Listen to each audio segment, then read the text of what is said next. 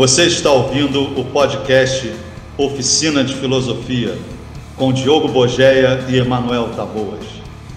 Fala pessoal, tudo bem? Estamos aqui mais uma vez com o nosso querido podcast Oficina de Filosofia. Eu e meu querido amigo, meu querido parceiro Diogo Bogeia. A gente queria, antes de tudo, agradecer a todo mundo que está ouvindo os episódios. Vocês não sabem como isso deixa a gente feliz, de verdade mesmo. É a nossa cerveja do final de semana que está virando uma parada que está né, completando a gente em tantos níveis que, que vocês não têm ideia. O quanto que isso faz bem para a gente vir aqui e poder né, conversar com vocês. Lembrando que o podcast Oficina de Filosofia é parte do projeto Oficina de Filosofia do meu querido amigo Diogo Bogeia. Só para lembrar vocês, tem o canal no YouTube com mais de 100 vídeos lá para vocês assistirem. Só vídeo maneiro com tema que eu tenho certeza que vocês vão adorar, explicados e ditos de uma maneira brilhante pelo meu querido amigo Diogo. O livro Oficina de Filosofia que está na Amazon. Entrem lá, busquem esse livro que eu garanto é o melhor livro de filosofia que você ainda não leu. Eu estou repetindo isso, Diogo, porque teve gente que veio falar comigo que, pô, achei muito maneiro quando você disse isso. O melhor livro de filosofia que você ainda não leu. Então a gente agradecer a quem achou maneiro e a grande novidade, né?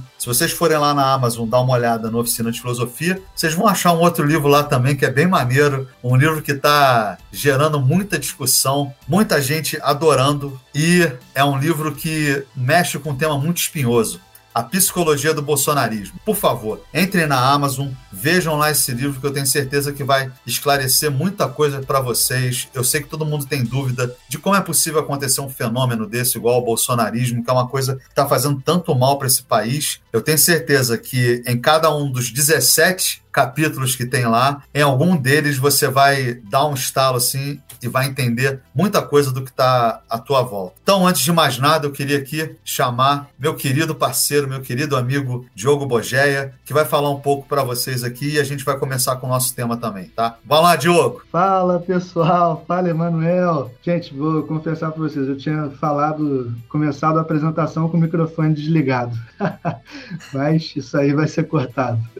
Enfim, para nós é um grande prazer estar aqui mais uma vez, fazendo mais um episódio do podcast Oficina de Filosofia. Hoje é o 25 episódio. Para nós é uma alegria muito grande estar seguindo com esse projeto, que depende de vocês. Então, assim, é uma alegria para nós que vocês estejam seguindo, acompanhando aqui o projeto. Tem chegado mensagens cada vez em maior número lá no arroba Oficina de Filosofia no Instagram. A gente segue convidando vocês para mandar lá sua mensagem para a gente, dizer o que, que vocês estão achando, seguir a página, claro, porque lá todo dia tem postagem, todo dia tem alguma novidade, lá vocês ficam por dentro de tudo que está acontecendo com o projeto. E tem sempre alguma coisa acontecendo com o projeto, né, Manuel? A gente não para aqui, já estamos planejando nosso próximo curso para novembro, já estamos com outro curso planejado para depois, ano que vem, nós vamos com calma e, assim, com calma, mais rápido, né? A gente vai acelerado, mas com calma, é meio que assim, esse projeto Oficina de Filosofia que tem sido muito bom para a gente, tem ajudado a gente gente a lidar com questões existenciais nossas acima de tudo. Eu lembro, desde o primeiro episódio, teve assim dois ou três primeiros episódios que a gente fez aqui, que no final o Emanuel virou para mim e falou assim, cara, muito bom, isso é tipo uma terapia, né? Porque a gente fala abertamente assim de coisas que a gente vive, a gente fala abertamente de coisas que a gente sente, a gente fala abertamente de coisas que a gente pensa. Então, realmente, tem esse nível assim, uma certa é uma certa coragem que a gente tem que mobilizar, né? Para uma certa cara de pau, né? não é nem só coragem. Assim, coragem é um negócio muito heróico, não é um negócio heróico, assim, uma cara de pau que a gente tem que mobilizar, inclusive rasgando muitas das fantasias e das máscaras que a gente é acostumado a usar no teatro social. Porque quando a gente fala de teatro social, não quer dizer que a gente está fora, né? A gente também está dentro, a gente também é personagem do teatro social, só que a gente tenta construir espaços em que a gente possa fazer algo mais do que ficar reproduzindo scripts pré-fabricados do teatro social, fazer algo mais do que ficar tentando corresponder a uma fantasia ou uma máscara que já estava pronta lá na lojinha do teatro social, que já deram para gente há algum tempo e que a gente fica tendo que usar nos vários cenários que a gente vai frequentando. E esse espaço tem sido até aqui o projeto Oficina de Filosofia, em que a gente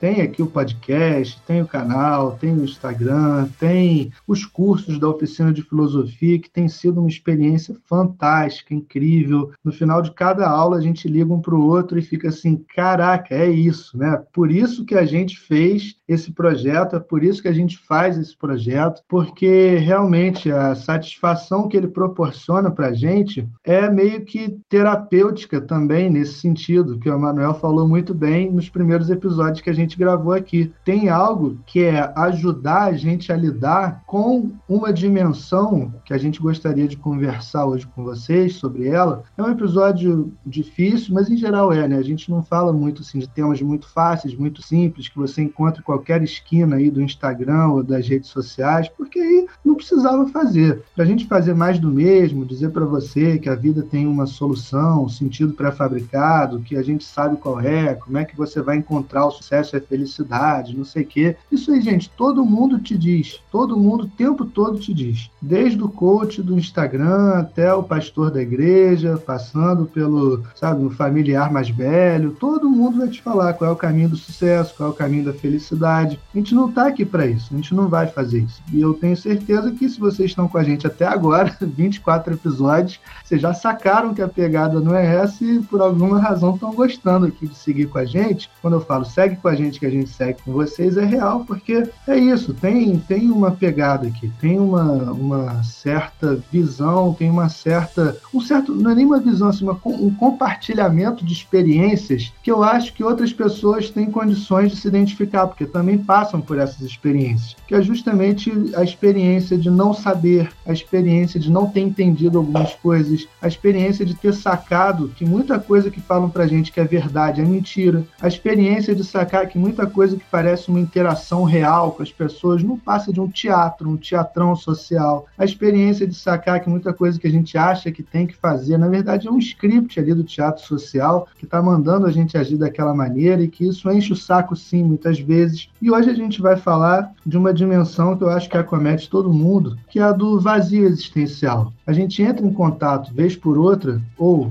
entra em contato com a gente vez por outra, essa dimensão do vazio existencial, essa coisa meio que parece às vezes impreenchível, né? uma espécie de, sabe, não saber exatamente o que está fazendo aqui, é uma coisa de olhar assim ao redor, olhar para a sua vida, olhar para essa trajetória que se construiu para você até aqui, com tudo que você conquistou ou não conquistou, com todos os seus supostos sucessos e também fracassos acumulados e tal, e pensar simplesmente assim, que diabo eu estou fazendo aqui? O que, que isso tem a ver comigo? O que, que eu tenho a ver com isso? Sabe, isso, eu queria deixar isso claro, isso é uma sensação que bate em qualquer vida. Qualquer que seja a sua trajetória, qualquer que seja o seu caminho de vida, em algum momento isso vai bater. E eu acho que a gente é muito pouco preparado, muito pouco ensinado a lidar com essa dimensão. Porque justamente a sociedade fica investindo o tempo todo né, em mostrar para gente situações de perfeição, situa situações de preenchimento, situações de plenitude. Tem um monte de curso de mindfulness para preencher completamente a sua mente. Full, né, cheio. Tem um monte de gente que promete o sucesso. Sucesso é uma forma de completude, de preenchimento, de plenitude. Todo mundo te vende isso o tempo todo. As imagens das novelas, das séries, dos filmes, vivem te vendendo isso. As músicas pop vivem te vendendo isso, sabe? Um amor que você vai encontrar, que vai te preencher de uma vez por todas.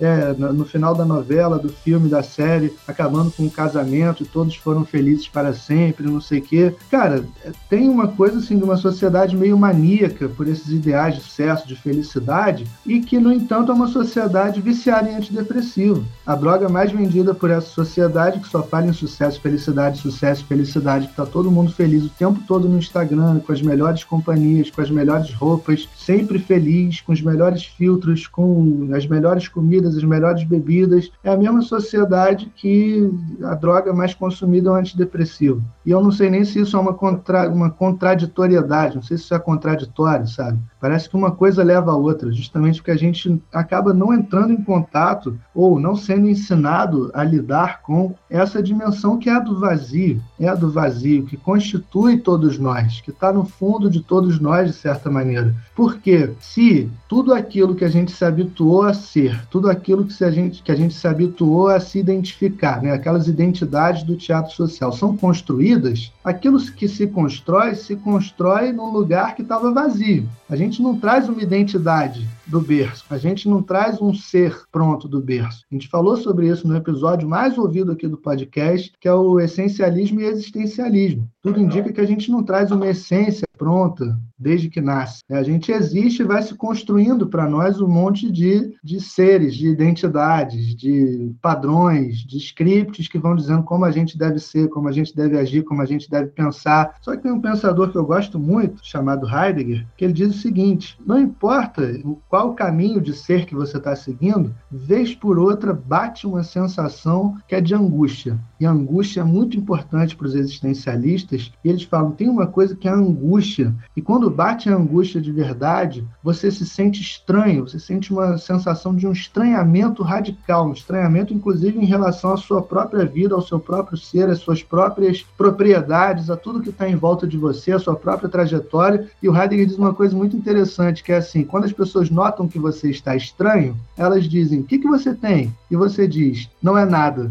E ele diz: mas esse nada é exato. Você, você responde muito bem quando responde assim, só que esse nada não é uma ausência de alguma coisa, não é porque você não está sentindo nada, não, é porque você está entrando em contato com esse nada que constitui o fundo da sua existência. Então você não tem um ser pré-fabricado, não tem uma essência pré-fabricada, os scripts do teatro social não dão conta, os cenários do teatro social não dão conta, e vez por outra vai irromper, né, vai emergir do fundo esse nada. E esse nada é um lugar que ao mesmo tempo é de angústia, de possibilidade, de liberdade, de questionamento, de mudança de rumo, mas ele é importante, é uma dimensão muito importante. O que não quer dizer que o encontro com ele seja fácil. Nunca é fácil o encontro com esse vazio existencial, né, Emanuel? Jogo, exatamente, cara. É, falar um pouco aqui também de por que a gente escolheu esse, esse tema hoje. Acho que é porque no momento em que a gente está, não só por causa da pandemia, não só por causa do, do governo que a gente está tendo, mas né, parece que foi construído para a gente um fundamento muito, muito cruel do que a gente deve ser, sabe? E aí eu não digo só da questão histórica, né, do que foi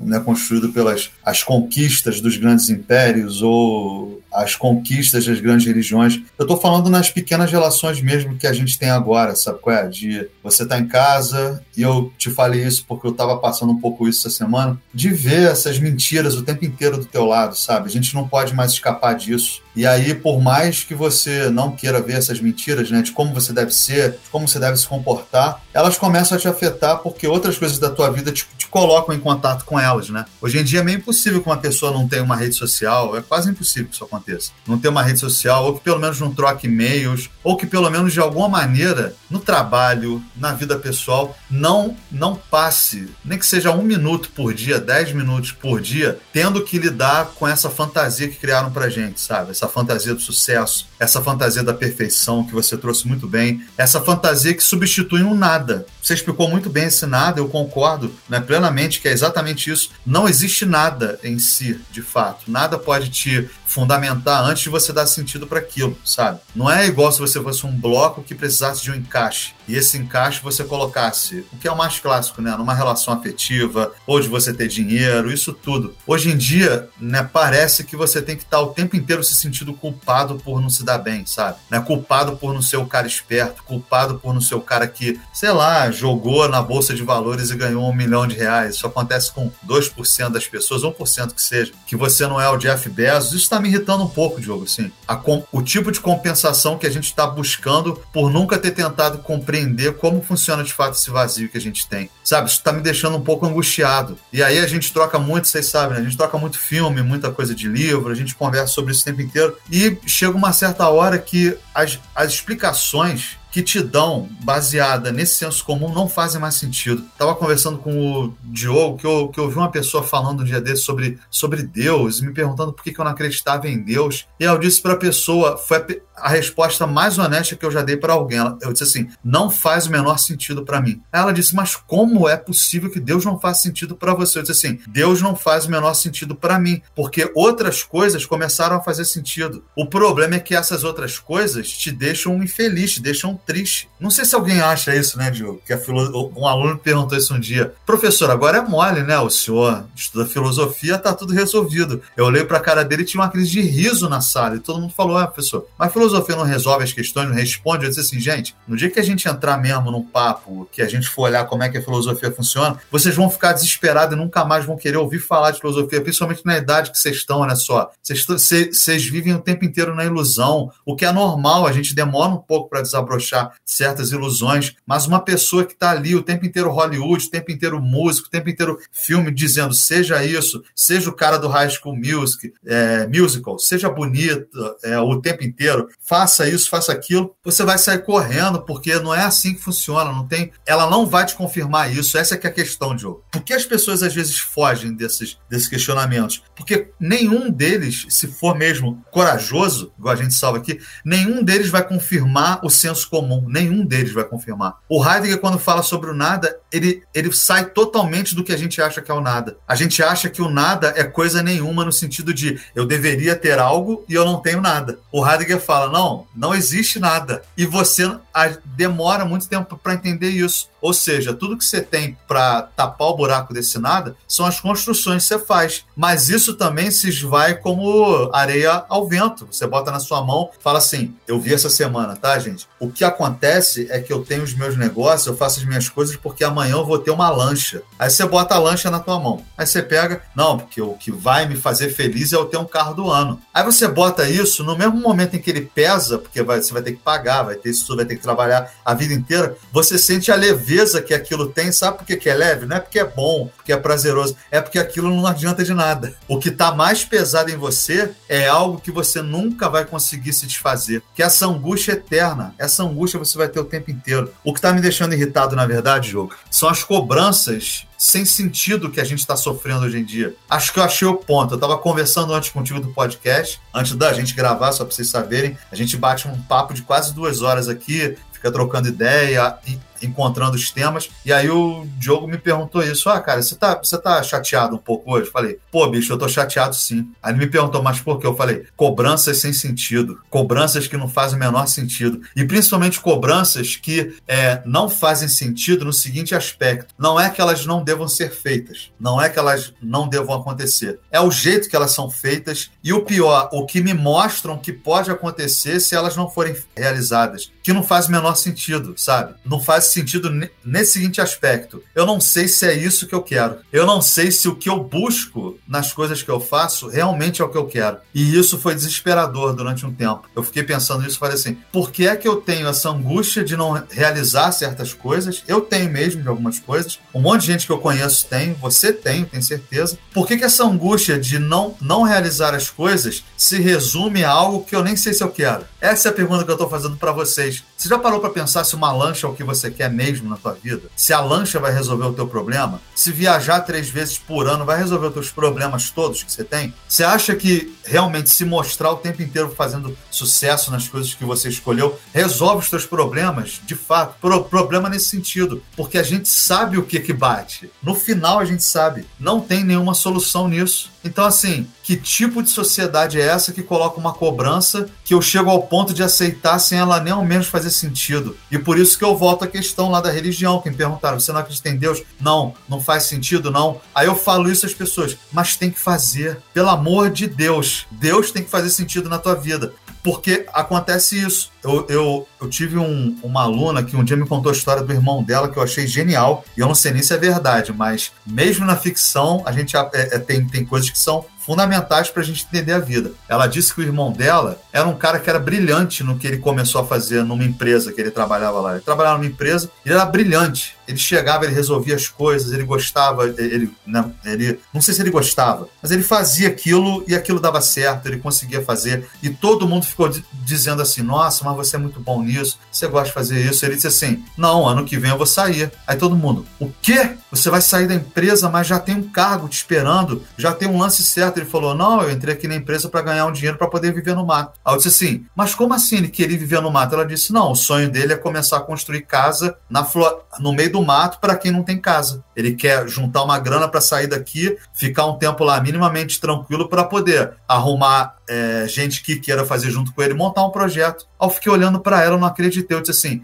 mas na sociedade você entende, moça, que é exatamente o contrário. Você embarca numa viagem dessa da meritocracia e quanto mais dizem que você faz bem, mais você se adequa àquilo porque vira o teu sonho. E ele fez uma modulação absurda na vida dele. Ele disse: Eu sei como é que funciona o teatro. Eu vou usar o teatro por um tempinho e vou sumir daqui, porque por mais que você me ofereça emprego, dinheiro, as coisas todas certas para eu ter uma vida confortável, eu não quero saber disso. O que eu quero é outra coisa. E aí eu fiquei olhando aquele, aquele papo. Foi verdade mesmo, tá, gente? Não é história, não. Aquele papo. E aí eu fiquei bolado, eu me senti. Não, não mal, né, pelo que eu estava fazendo, não, tá? Da aula, isso tudo, vocês sabem. Eu e Diogo, a gente ama fazer isso, é a coisa que a gente mais gosta. O que a gente está falando é quando percebe nessa historinha o que a gente vê à nossa volta o tempo inteiro. E aí, mesmo quando você trabalha dando aula, trabalha fazendo o que você gosta, tem certas cobranças que não fazem sentido. E aí levam a gente a pensar o tempo inteiro: o que, que eu realmente quero? Qual é a angústia que eu tenho que sanar? E como isso vai acontecer? Será que vai acontecer? Essa é que é a pergunta que ficou essa semana na minha cabeça, Diogo. O que, que faz sentido de verdade, sabe? Manuel, vou te, vou te contar um pouco uma história que talvez eu já tenha te contado algumas vezes, mas é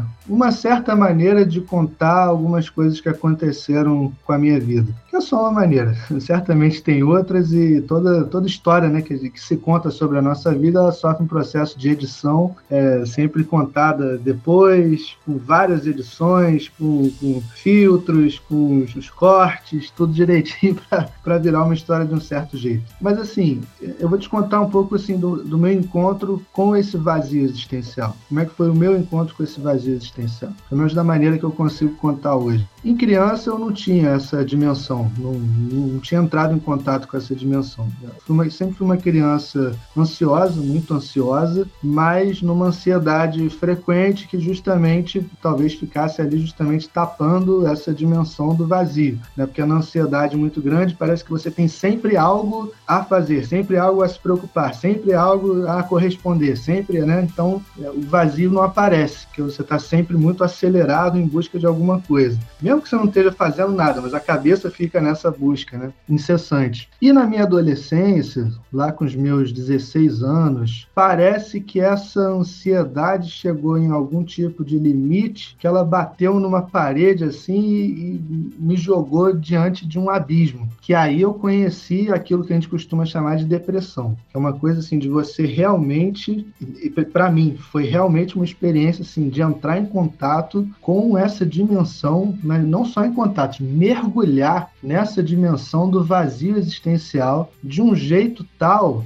que parece que nada vem ao seu auxílio. Mesmo que, mesmo que você tenha um monte de coisas à sua volta que poderiam te auxiliar, várias pessoas, várias instituições, vários valores, várias ideias, várias, vários projetos, várias propostas, parece que nada daquilo segura, porque você está tão ali mergulhado no vazio e aquilo tem assim aquilo parece que aquilo é uma verdade existencial tão profunda que tudo que quer se dar como uma espécie de fundamento, de anteparo, de sabe suporte, você cai, cai direto no vazio, não fica, sabe? Você se sente ali na beira de um abismo, suspenso sobre um abismo, ou caindo dentro de um abismo que parece que não tem fim e tal. E na travessia desse processo de depressão, de vazio, se você quiser, como a gente conseguir elaborar isso, no processo de travessia, parece que para mim caiu toda suposição de alguma coisa que pudesse ser um fundamento absoluto para a vida, de alguma coisa que pudesse, sabe, que, que se colocasse assim, que sobrepusesse esse vazio de uma maneira absoluta. Igual é Deus, igual é o ideal de sucesso, igual é o ideal de dinheiro, igual é, sabe, o ideal de um amor perfeito e absoluto, não sei o que. Parece que essas coisas foram é, caindo nesse processo de travessia no seguinte sentido: parece que eu conheci uma verdade mais fundamental, que é essa lá que depois eu fui conhecer com a filosofia, com o existencialismo, Heidegger falando né, desse nada, que é o mais fundamental, que tudo aquilo que, a, que o teatro social oferece como sendo o seu ser, a sua verdade, a sua identidade, aquilo que você tem que fazer, aquilo que você deve corresponder, o sentido absoluto da vida, o fundamento absoluto da existência, tudo isso caiu, caiu. Assim, não, eu perdi, perdi não, acho que eu ganhei uma lucidez em relação a todos esses troços, de maneira que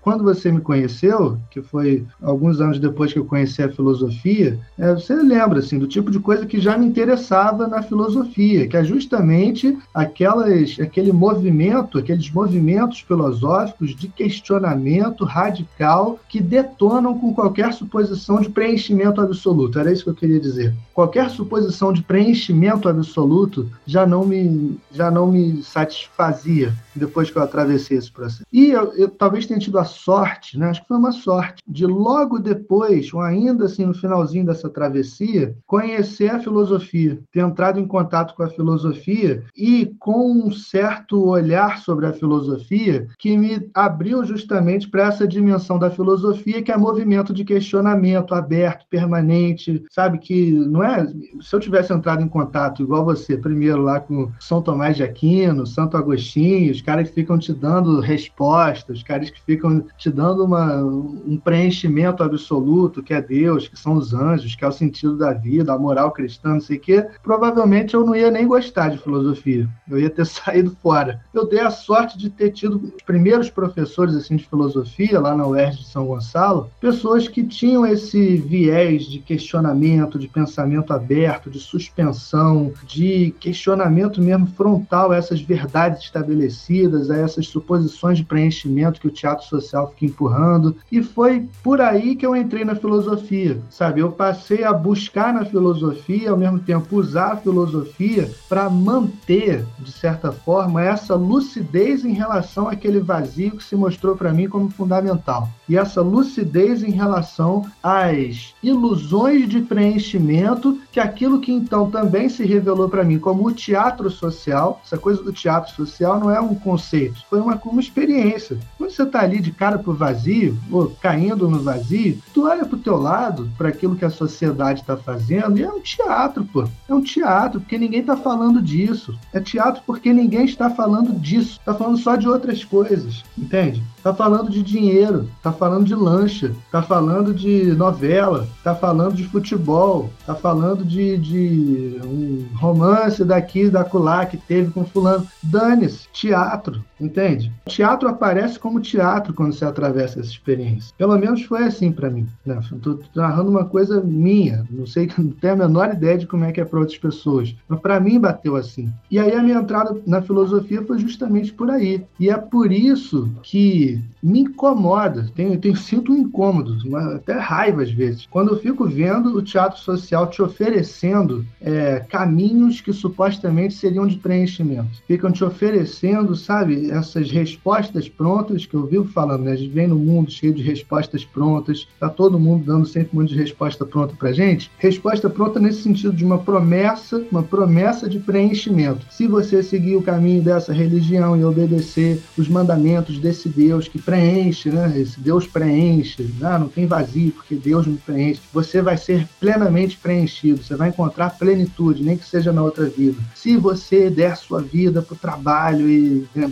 sentido de ganhar mais dinheiro, mais dinheiro, mais dinheiro, você vai preencher o seu vazio com dinheiro. Se você puder comprar sempre os melhores bens materiais, o iPhone 36 depois do iPhone 35, a lancha do cacete A4, o, o jatinho para te levar para a lua, igual o retardado lá da Amazon, aí tu vai ser feliz e vai ser ter o sucesso. Isso chega a me dar uma certa raiva.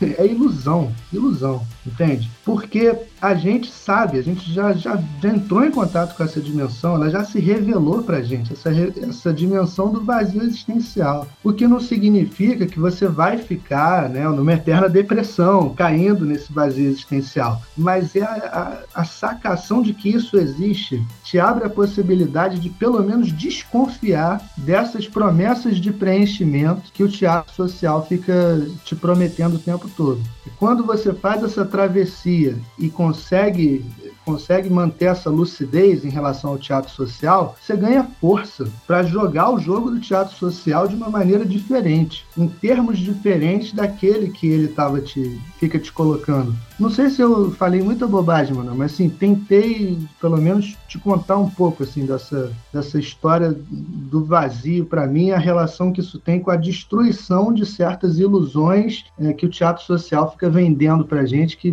para mim me enche o saco, assim, sinceramente. Tenho muito pouca paciência com esse tipo de coisa. Jogo, de jeito nenhum, cara. Acho que essa experiência deveria, não, não num grau supremo, né, de, né, porque de, depressão é uma parada bem, bem séria, né, a gente gente não está falando que todo mundo, né? Só repetindo o que você disse, todo mundo deva seguir nisso na vida, de ser depressivo de maneira nenhuma. Mas tem uma coisa que acontece quando você entra num lado seu que você quase nunca visita, que é mostrada. Isso é, isso é indiscutível, a gente não pode fugir disso. Então, assim, se eu vivo uma vida inteira acreditando que o que vai me fazer feliz é se eu seguir a Deus, se eu tiver um emprego X, se eu ganhar né, tanto, se eu viajar tantas vezes, se eu comprar o carro tal, se eu tiver a relação tal, é, isso me tira de experiências singulares, entende? Experiências que estão ligadas ao que eu realmente quero, ao que realmente se mostra para mim no mundo e que seria algo que me potencializaria. Essa coisa de gerar potência. A gente tem experiências potentes na vida. A gente já falou isso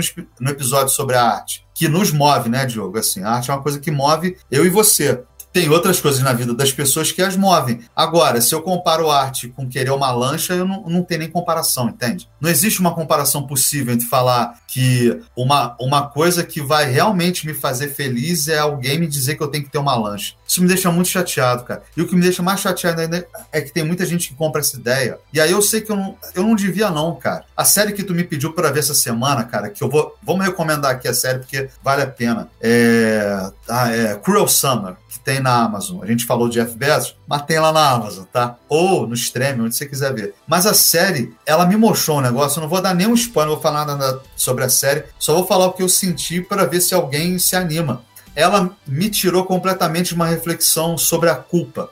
Não que eu não tenha pensado na culpa durante a série, mas ela me colocou no questionamento: será que essa parada existe, culpa? Será que existe certo e errado mesmo? Foi uma das, das séries que mais me fez né, pensar nisso, uma das experiências estéticas que mais me fez né, pensar nisso por causa do jeito que o diretor fez. O cara fez uma coisa muito maneira, que vocês vão ver quando assistirem a série. Mas a questão é a seguinte: em certo, em certo sentido, quando experiências se mostram na tua frente que te jogam mesmo em confronto com, com quem você é de fato, nesse sentido, eu não sou nada, a gente não é nada, a gente já entendeu isso. Mas o que, que significa esse nada? É uma possibilidade de ser algo. E aí, né, quando te jogam na frente de uma experiência dela, se é que te retira tudo que é dito como certo para você, né? Será que a culpa existe? Se, será que, que as coisas que eu faço elas têm um sentido mesmo que eu deveria seguir e isso me garantiria uma felicidade? É uma, é uma questão muito complexa, mas quando a gente entra em contato com o nada, e eu posso falar que eu já entrei em contato com nada, não cheguei ao ponto de ter uma depressão severa, nada disso, mas eu já tive experiências na minha vida que me levaram a pensar em coisas muito drásticas para minha vida, drásticas mesmo, fugas inimagináveis da vida, do sofrimento. Isso acontece com todo mundo. A gente tem que jo jogar isso assim. Acontece com todo mundo, às vezes, pensar em fuga, porque a tua vida inteira é uma fuga das coisas, sabe? Você foge através da arte, você foge através do, do trabalho, da, da realidade cruel que o mundo é. E tem uma hora que ele que essa crueldade se apresenta de um jeito que é só você e ela. Aí não tem como fugir disso, não. E aí você realmente pensa nessa coisa é, drástica de fuga. A gente pensa, eu já pensei nisso, tem que falar. Mas o que acontece quando você pensa isso, essa experiência também te coloca numa situação de que as outras coisas deixam de fazer sentido. Isso é muito bom. Essa coisa que você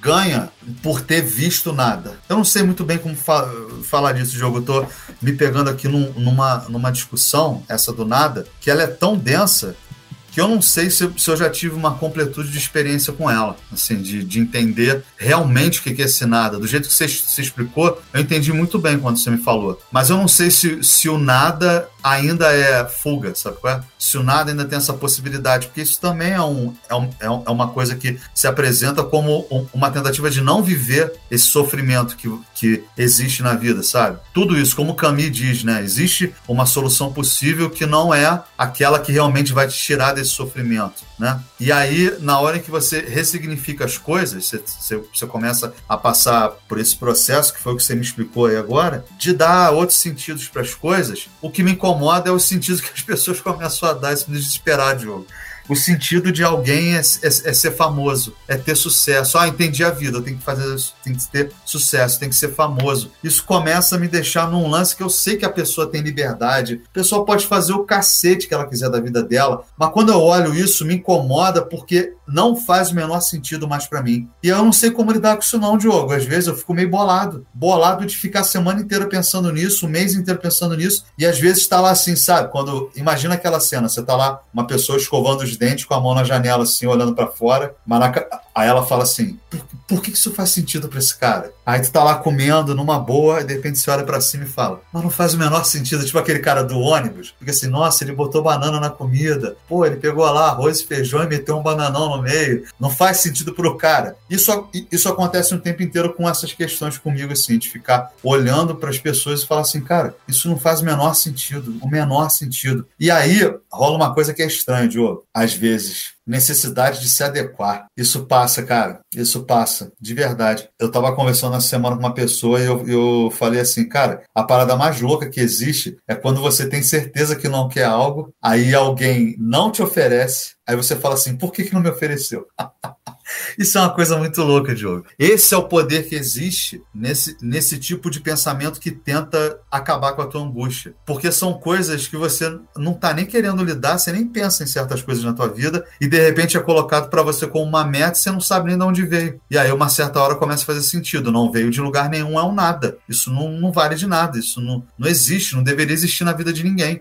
Mas aí você fica nessa. Mas nesse mundo real que eu vivo, como é que eu faço para lidar com esse nada assim? Como é que eu faço para lidar com uma coisa agora que eu vi e eu tenho absoluta certeza que ela não existe de fato, ela é uma coisa inventada e que eu sigo se eu quiser. Mas por que, que eu sigo? Por que, que isso me leva, cara? É muito estranho, Diogo. Muito estranho. É, cara, botando agora assim um, um outro lado daquilo que eu falei, eu ao me exaltei um pouco, precisa desabafar. De vez em quando eu preciso desabafar, eu fico muito tempo sem conversar assim sobre coisas pessoais, e aí queria desabafar um pouco. Mas agora, pensando com mais calma, você vê que, na verdade, cara, é, poucas vezes a gente pode falar com tanta verdade que, nesse sentido do vazio existencial e da tentativa de preencher o vazio existencial, tá todo mundo no mesmo barco. Tá todo mundo, cara, com o barquinho furado, tentando botar água para fora, tapar aquele buraco e o buraco não fecha.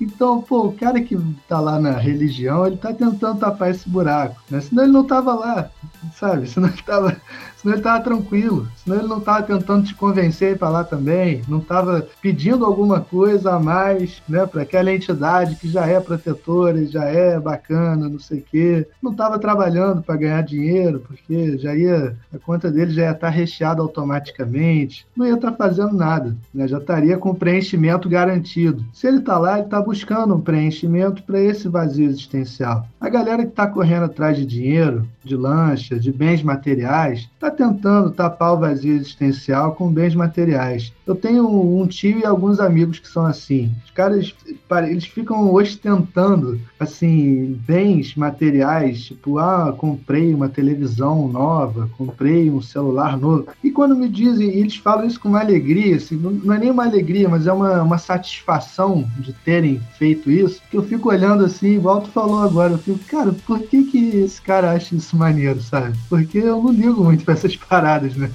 Eu ligo para outras paradas, assim. Eu fico querendo, é, buscando minha satisfação com, com a construção de pensamento filosófico, com a divulgação de pensamento filosófico, buscando aí algum tipo de, de reconhecimento para o projeto Oficina de Filosofia, para as obras que eu escrevo, não sei o quê. É um pouco da minha maneira, né, de buscar o preenchimento desse vazio. Então tá todo mundo nessa, né, tentando lidar com esse negócio, que é aquilo que o Nietzsche fala, né? A ferida incurável da existência.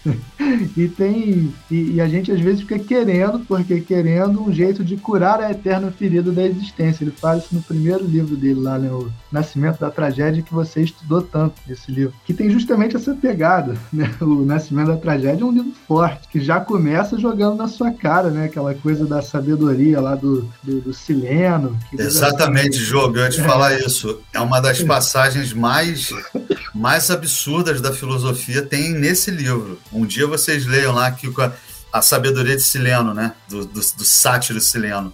Não vamos falar dela aqui, não, Diogo. Isso aí é, é estranho. Fala aí, cara. Fala ah, aí. Você estava falando, fala aí. Não, não vou falar então, não. Não vou dar spoiler, não. Vai lá no Nascimento da Tragédia do Nietzsche. Procura lá o que, que o Sileno falou.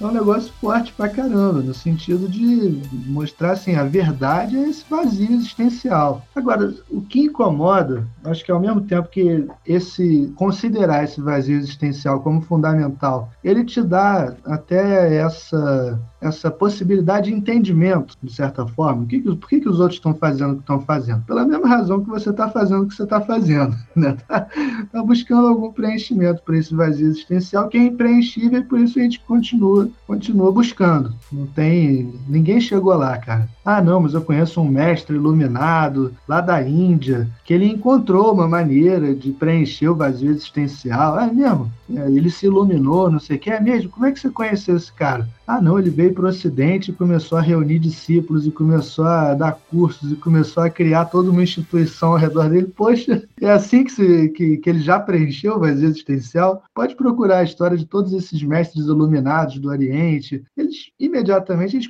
se eles começam a divulgar a doutrina deles, se eles começam a juntar discípulos em torno de si, porque eles estão buscando alguma coisa. Se estão buscando alguma coisa, é porque pelo menos um buraquinho desse vazio continua lá incomodando, entendeu? entendeu?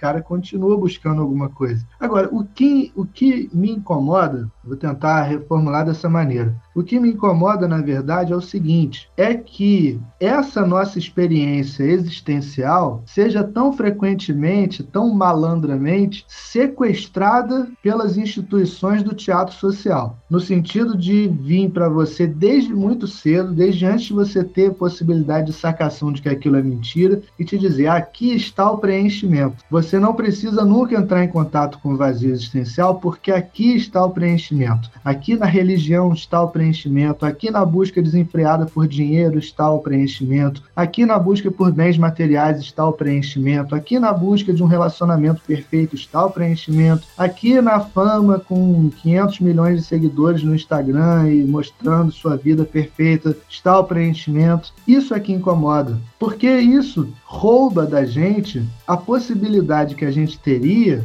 de lidar artisticamente e singularmente, de maneira singular, com essa experiência do vazio, que a gente pode transformar ele em arte. A gente pode fazer arte com essa experiência. A gente pode buscar uma maneira de, de buscar assim, viver singularmente com essa experiência. Quer um exemplo? Vou dar um exemplo prático. Esse projeto aqui, Oficina de Filosofia, qual é o sentido do, do que a gente está fazendo aqui? Para mim. Não vou dizer para você, vou dizer para mim. Isso não é uma promessa de um preenchimento para mim. Ah, isso vai trazer o sucesso e a felicidade absolutos. Isso é uma maneira de expressar de maneira singular essa minha lida com esse vazio existencial e com tudo que eu fui encontrando pelo caminho, tentando lidar com isso. E é um espaço em que a gente pode falar disso. É um espaço em que a gente pode expressar isso abertamente. É um espaço, como você lembrou bem nos primeiros episódios que a gente fez, quase que terapêutico para a gente por causa disso, entende? E que o que está em jogo aqui para a gente é talvez o que está em jogo quando a gente faz arte, que é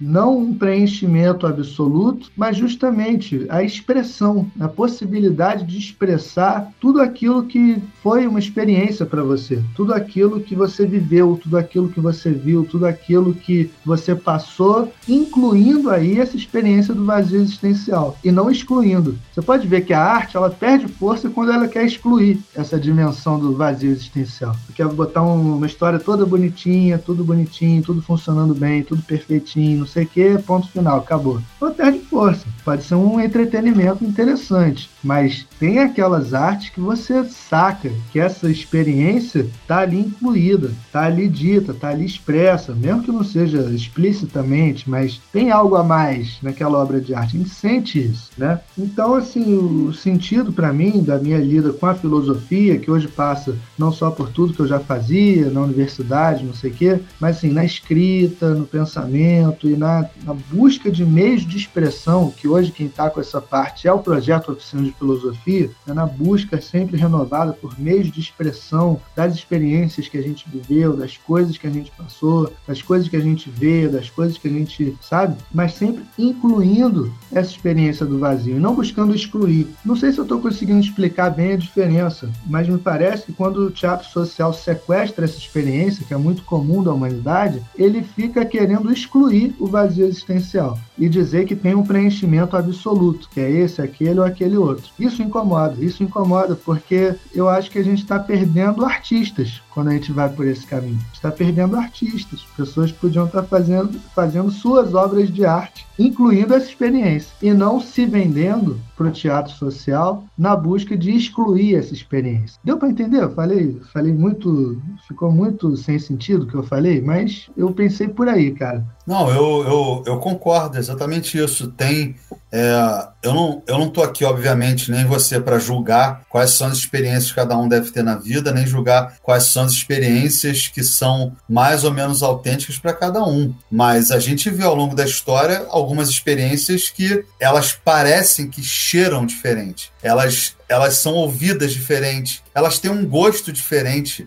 E a gente vai falar aqui nessa hora, acho que é até uma boa falar assim, que é usando os sentidos mesmo, porque é a coisa da estética, a coisa da arte. E quase toda experiência que a gente tem que ela é grandiosa, ela é comparada com arte. Ela nunca é comparada com escritório na rua, não sei o que é lá, décimo andar que o cara tá mexendo no computador. Nunca é. Ela é sempre comparada. Nossa, não sei quem é bonito, parece uma pintura. Não sei o que fala tão bem, parece que, não sei, né, canta bem, ou tem uma voz tão bonita, parece um cantor.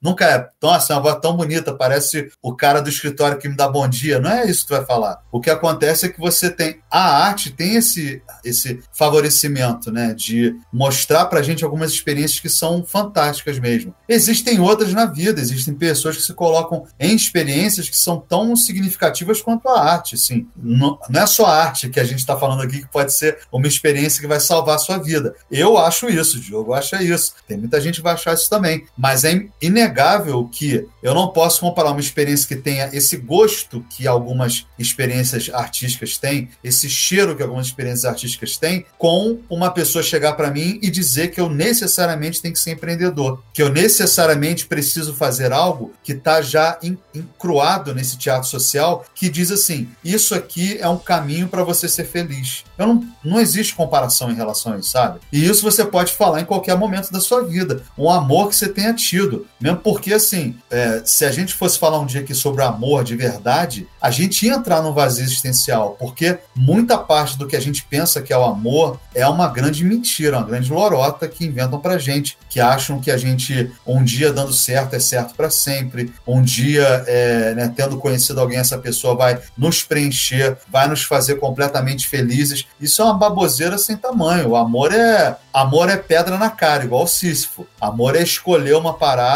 e viver ela todo dia. Todo dia o amor tem que ser vivido de uma maneira autêntica, uma maneira diferente. Porque senão não, não vai, não. Vai por mim, tô falando sério. Não vai rolar, não. Se for um lance, tipo assim, padrão, vou seguir porque deve ser assim ou porque teria que ser assado, não vai dar certo, não. O amor tem que ser uma experiência estética também. Uma experiência de que. Uma experiência é, comparável com uma sinfonia, comparável com uma música que você gosta. Não pode ser o amor que tu vai comparar com o escritório. Vou te colocar lá no escritório e falar: olha, é igual o seu amor. E tu vai falar, pô, mas o amor não é isso aqui, não. Isso aqui é necessidade. Tem uma diferença, né? Das necessidades que a gente tem. O mundo te traz umas necessidades fisiológicas, necessidades lá que você tem que comprar as coisas, né? O nosso mundo que a gente vive, e tem outras que são aquelas, né? Necessidades que são diferentes. cheiram diferente, são maiores. Eu não sei muito bem né, como explicar isso, Diogo, mas o que eu entendi da sua fala acho que foi isso, essa coisa de que é, existe algo que é maior do que o indivíduo, quando te puxa para isso, sabe? Geralmente essas experiências, se você comparar, vou botar aqui uma, um negócio. Se você pegasse o Mozart, faz assim, Mozart, você não pode, na época dele, lógico, não hoje, tá, gente? Se pegasse o Mozart lá e falasse assim, você nunca mais vai poder compor. Ele dava um tiro na cabeça. Se você chegar para um cara hoje que está montando uma startup e falar, você não pode mais montar startup, ele vai montar outra. Ele vai fazer outra coisa da vida. Ele vai abrir um bar, ele vai para um escritório, porque aquilo não faz parte essencial do que ele é. Aquilo não é ele, de fato. Aquilo é um meio que ele encontrou para conseguir viver no mundo de uma maneira totalmente, sabe, sem cheiro, sem, sem música, sem gosto. Agora, tira de um artista, tira de um cara que ama o que ele faz, tira o amor da vida de uma pessoa do lado dela. E por que isso? Não porque eles estavam predestinados, porque era o destino, não, mas porque eles colocaram naquela relação cheiro, gosto, música que não podia ser tirado mais deles. Igual o lance da música. Tira a música do Mozart. Vai lá, vê se o Mozart vai continuar vivendo. Não, agora eu vou abrir uma startup de partituras. Vai nada. Vai é, ficar igual um ferrado bebendo o dia inteiro. Vai fazer outra coisa, porque não vai aguentar. Porque é um lance que eu contei aqui numa história uma vez. Que eu tenho sempre isso na cabeça, eu achei essa cena linda. Mas eu não lembro do filme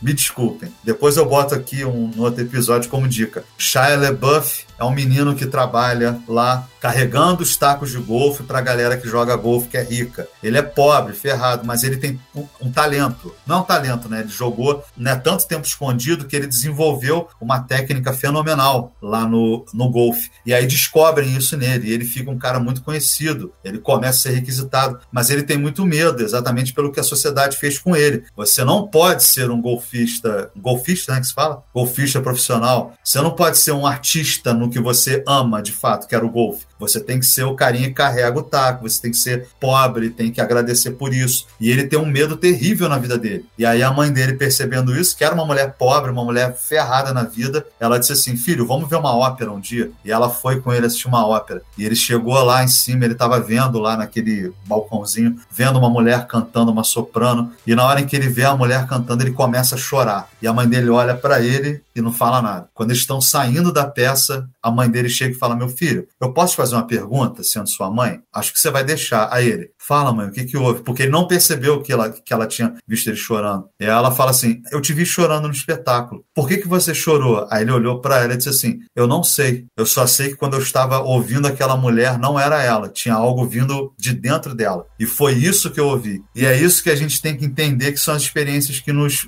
que, que realmente são capazes de amenizar esse sentido que a gente tem de não entender o que a gente é, esse nada que a gente sente o tempo inteiro. É o que eu falo. Faz sempre essa comparação. Um cara que é, é um compositor, é um músico ou é um pintor, tira isso dele. Pega o cara que está lá no escritório. Se não for porque vai ter dívida, porque não vai ter né, como pagar credor, se esse cara vai fazer alguma coisa. Ele vai buscar outra coisa que vai né, completá-lo daqui a um tempo, depois ele completa com outra coisa. É isso. Não sei, Diogo. É isso, cara. Acho que é isso. Acho que é isso. Eu eu queria realmente só chamar a atenção é para é uma coisa até simples.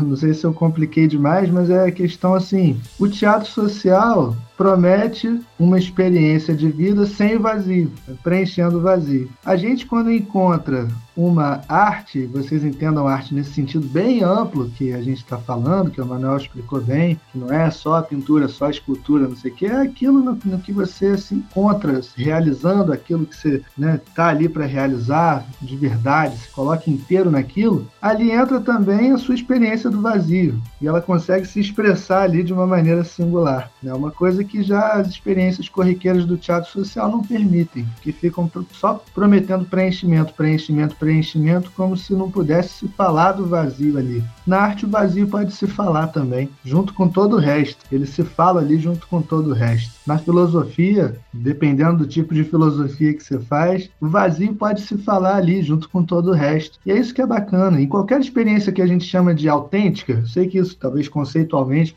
pudesse gerar um conflito, mas a gente não está aqui aqui fazendo é, coisa acadêmica, né? O conceito de autenticidade. Não. Qualquer experiência autêntica que você tem, ali o vazio pode se dizer, se expressar, junto com todo o resto que está envolvido ali. O que é diferente dos cenários habituais do teatro social que vão dizer: não, você não tem vazio, não. Você tem esse preenchimento aqui. Se você tem vazio é porque você está fazendo errado. Você não está seguindo direitinho aqui a moral da religião. Você não está seguindo direitinho a moral empresarial. Você não está seguindo direitinho a moral do amor romântico, não sei o quê. É isso, entendeu? É, já essas experiências que a gente está chamando de artísticas, o que você pode chamar de autênticas, elas têm esse, elas conseguem certa maneira, incluir a experiência do vazio. Dizer, não, ele também cabe aqui, também pode se expressar aqui. Você pode né, dar vazão a ele aqui, de certa maneira. Isso potencializa a nossa lida com a existência. Potencializa, né? Parece que torna a gente mais não sei, cara, não sei nem explicar, mas é uma coisa de, de querer estar tá ali fazendo aquilo que você está fazendo, entendeu? Tem uma parada assim nessa, nessas experiências, é essa coisa é simples assim também. Querer estar tá ali fazendo aquilo que você está fazendo que não tem muito, parece, nessas outras, nessas outras experiências do teatro social, sabe? Parece que ali você acha que tem que estar ali fazendo aquilo. E não tem essa coisa assim de um, de um autêntico querer estar ali fazendo aquilo que você está fazendo. é, enfim, cara, eu acho que acho que hoje rendeu bastante, né? A gente, é, a gente abriu aí o coração, pessoal. Espero que vocês recebam aí bem a nossa. Exatamente isso, gente. Eu, eu queria né, poder um dia fazer um teste com as pessoas, assim. Inclusive, eu me colocando nesse teste. Inclusive, para passar, como se fosse um teste mesmo. Naquilo que eu digo que eu gosto de fazer, que eu tô satisfeito fazendo na minha vida, eu chegar com algo, eu descobrir o que cada pessoa gosta mesmo, assim, e botar na frente delas assim, larga ou continua, sabe qual é? Tipo que chegar por um cara que tá no escritório lotado é, de trabalho, alguma coisa assim, chega lá às 5 horas da tarde, fala com, com a cerveja fala assim, bora. Ele nem desliga o computador, ele vai embora contigo na hora, porque aquilo é um lance que ele quer se livrar. Agora, chega por um cara que tá lá trabalhando, meu, pa, meu pai é marceneiro, já falei isso com vocês aqui, eu acho.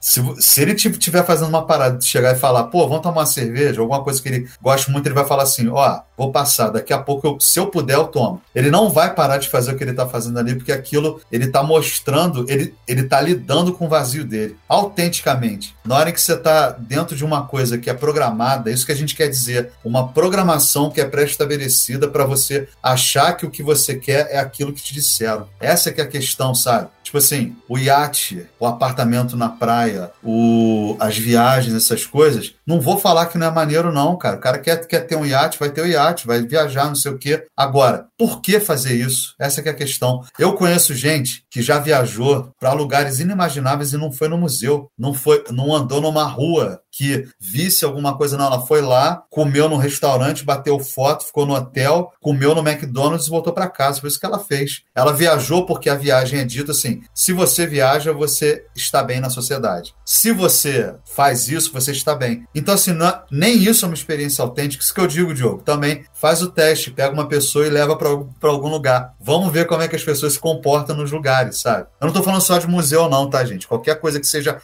uma experiência autêntica no lugar. Nem que seja se perder no lugar. Mas quando você se programa e faz tudo certinho assim, essas fotos eu vou mostrar, isso a galera vai achar que foi muito foda, aí não valeu de nada essa experiência. É, é, é, tudo, é tudo um grande vazio que não faz sentido. Tem outro vazio que faz sentido. Pessoal, então é isso. Abrimos aqui o nosso coração para vocês hoje. Que bom que vocês estão aqui com a gente, acompanhando. Entre lá no arroba Oficina de Filosofia no Instagram para dizer para nós o que, que vocês estão achando. O filme que o Emanuel citou hoje, que se a gente não fala, vocês ficam chateados com a gente, se chama O Melhor Jogo da História. O Melhor Jogo da História com Shia LaBeouf. Procurei aqui no Google rapidinho e encontrei. Mas a gente queria muito agradecer vocês pela paciência, pela audiência, por ficarem aqui com a gente, acompanharem o podcast, continuarem seguindo o podcast. Conheçam os livros da Oficina de Filosofia, tá tudo lá na Amazon. Bota lá Diogo Bogeia Oficina de Filosofia que você vai encontrar todos os livros do projeto, os e-books, o livro físico. Tem o canal no YouTube com mais de 100 vídeos e a página no Instagram, arroba Oficina de Filosofia. E em breve estaremos anunciando nosso novo curso. E é isso, pessoal. Sigam com a gente que a gente segue com vocês. Grande abraço, valeu! Valeu!